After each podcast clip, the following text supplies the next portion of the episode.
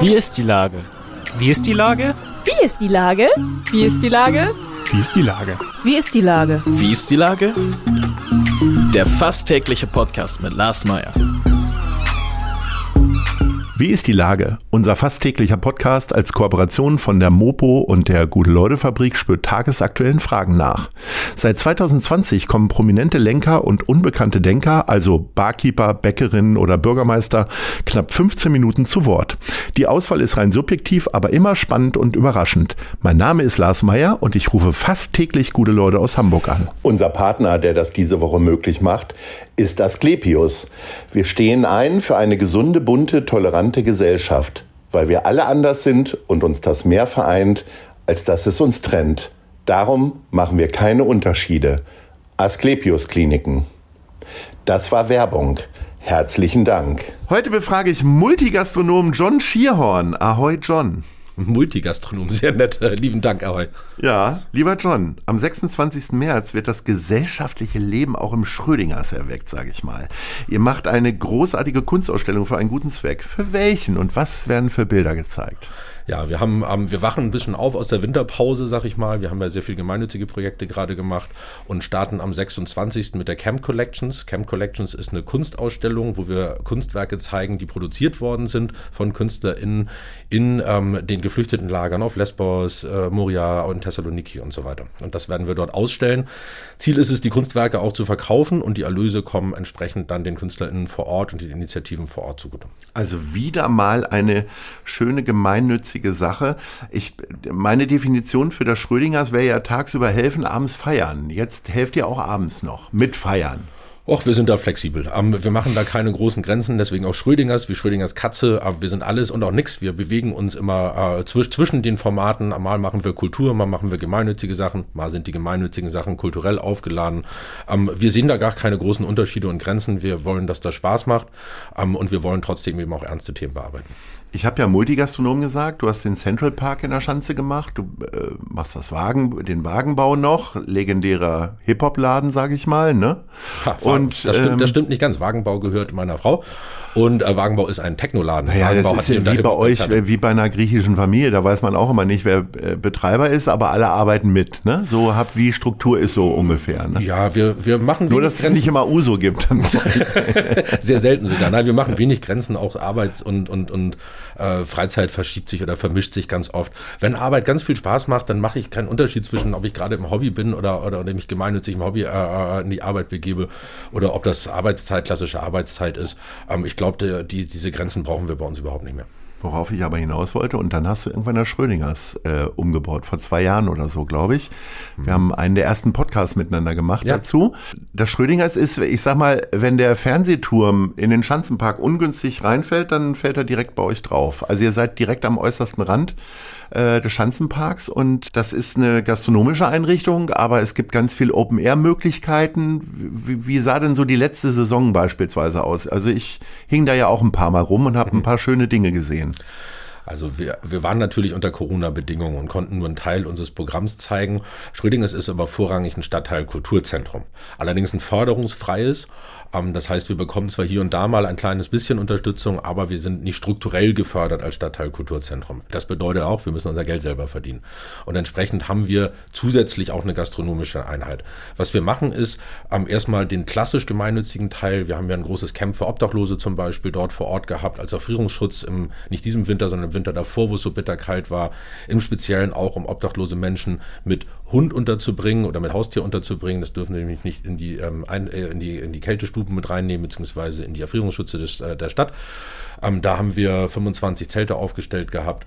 Wir haben ganz am Anfang der Krise, wir sind ja quasi in die Krise dort gestartet, ähm, im, in 2020 haben wir gemerkt, dass die Lebensmittelversorgung über die Tafelausgabestellen ziemlich limitiert war, bis hin zusammengebrochen ist und haben äh, dort erstmal eine große Lebensmittelausgabe gemacht. Zeitgleich haben wir, ich glaube, pro Sommer ungefähr 45 Konzerte gehabt, über 100 DJs da durchspielen lassen. Und das war tatsächlich nur der Anfang für uns weil alles unter Corona-Bedingungen war und jetzt dürfen wir langsam ein bisschen zeigen, was wir sonst noch so äh, in der gedanklichen Grabbelkiste haben.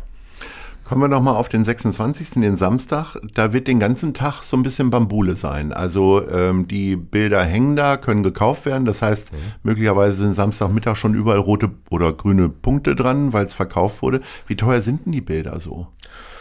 Wir haben erstmal ähm, Fotos und wir haben äh, gemalte Bilder. Ähm, es gibt aber auch Kunstdrucke, das fängt also um die 30, 35 Euro für einen Kunstdruck an. Also auch was für meinen Geldbeutel und äh, mhm. dann für deinen Geldbeutel. Wie, wie teuer sind die teuersten Bilder? Ähm, ich bin dann eher so bei den Keksen mit dabei, die sind umsonst.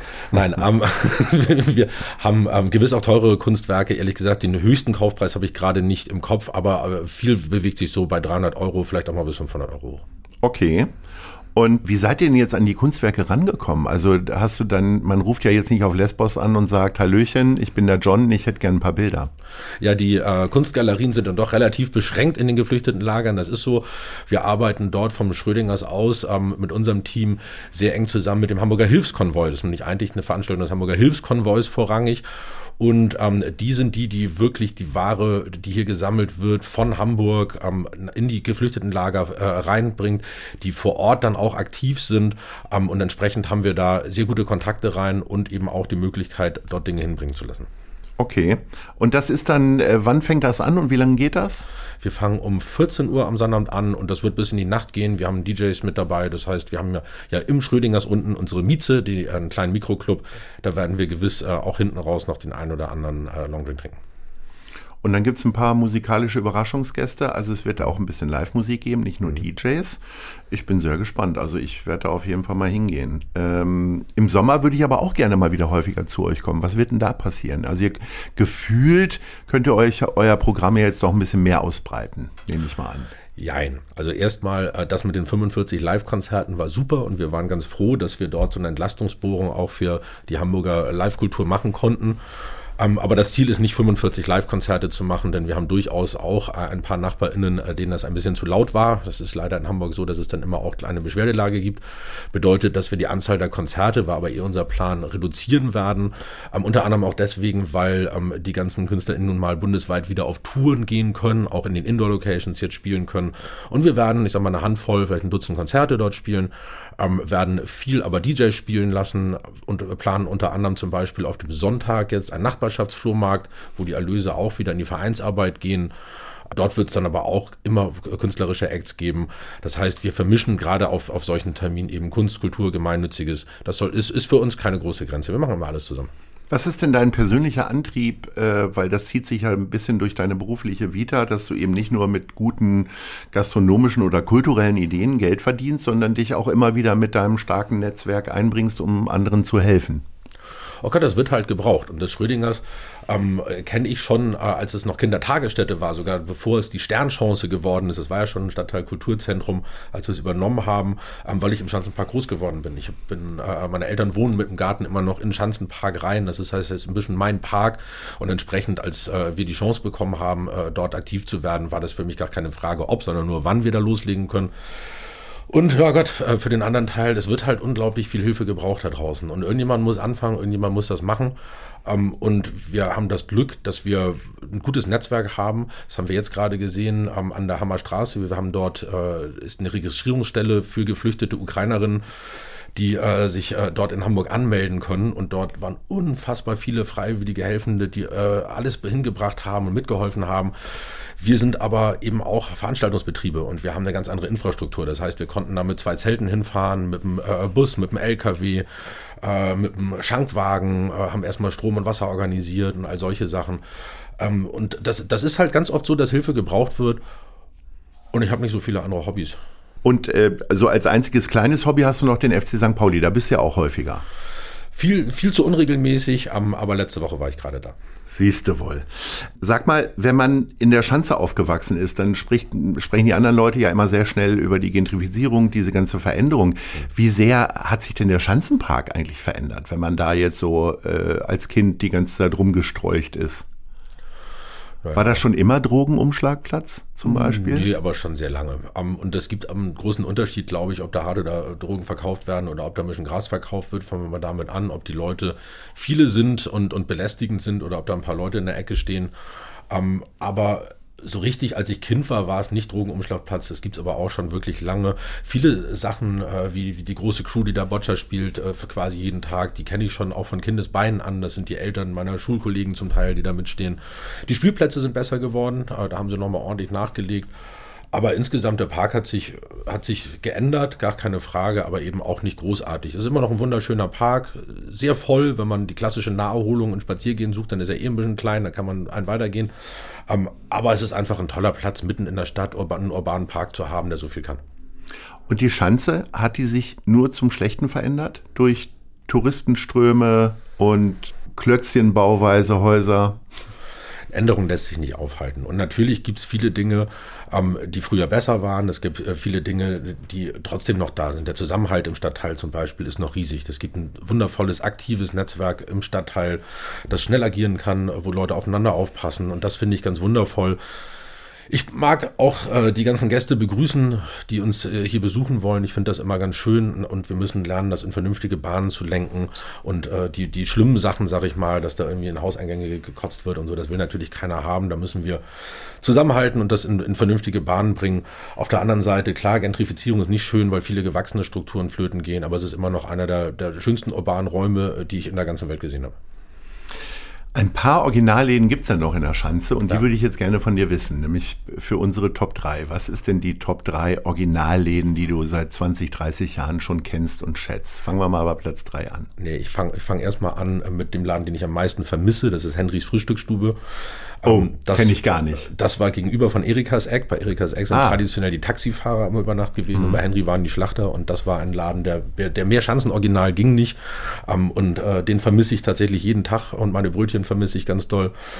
Von den Läden äh, fange ich mal mit Platz drei ganz bescheiden an, weil es uns auch schon äh, so lange gibt. Ist die Sternbrücke, ist unter anderem der Wagenbau, äh, den ich damals mitgründen durfte ich glaube, das Schanzenviertel verträgt Clubs. Ich glaube, das Schanzenviertel ist äh, geprägt worden auch durch, durch Musikkultur und durch Live-Musikkultur.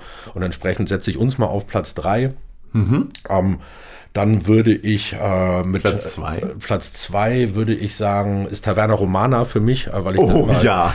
wahnsinnig gerne Ente essen mit, mit äh, Honigsoße. Das ist für mich jedes Mal, wenn ich mal weiter weg war oder so, so ein Zuhausegefühl für mich.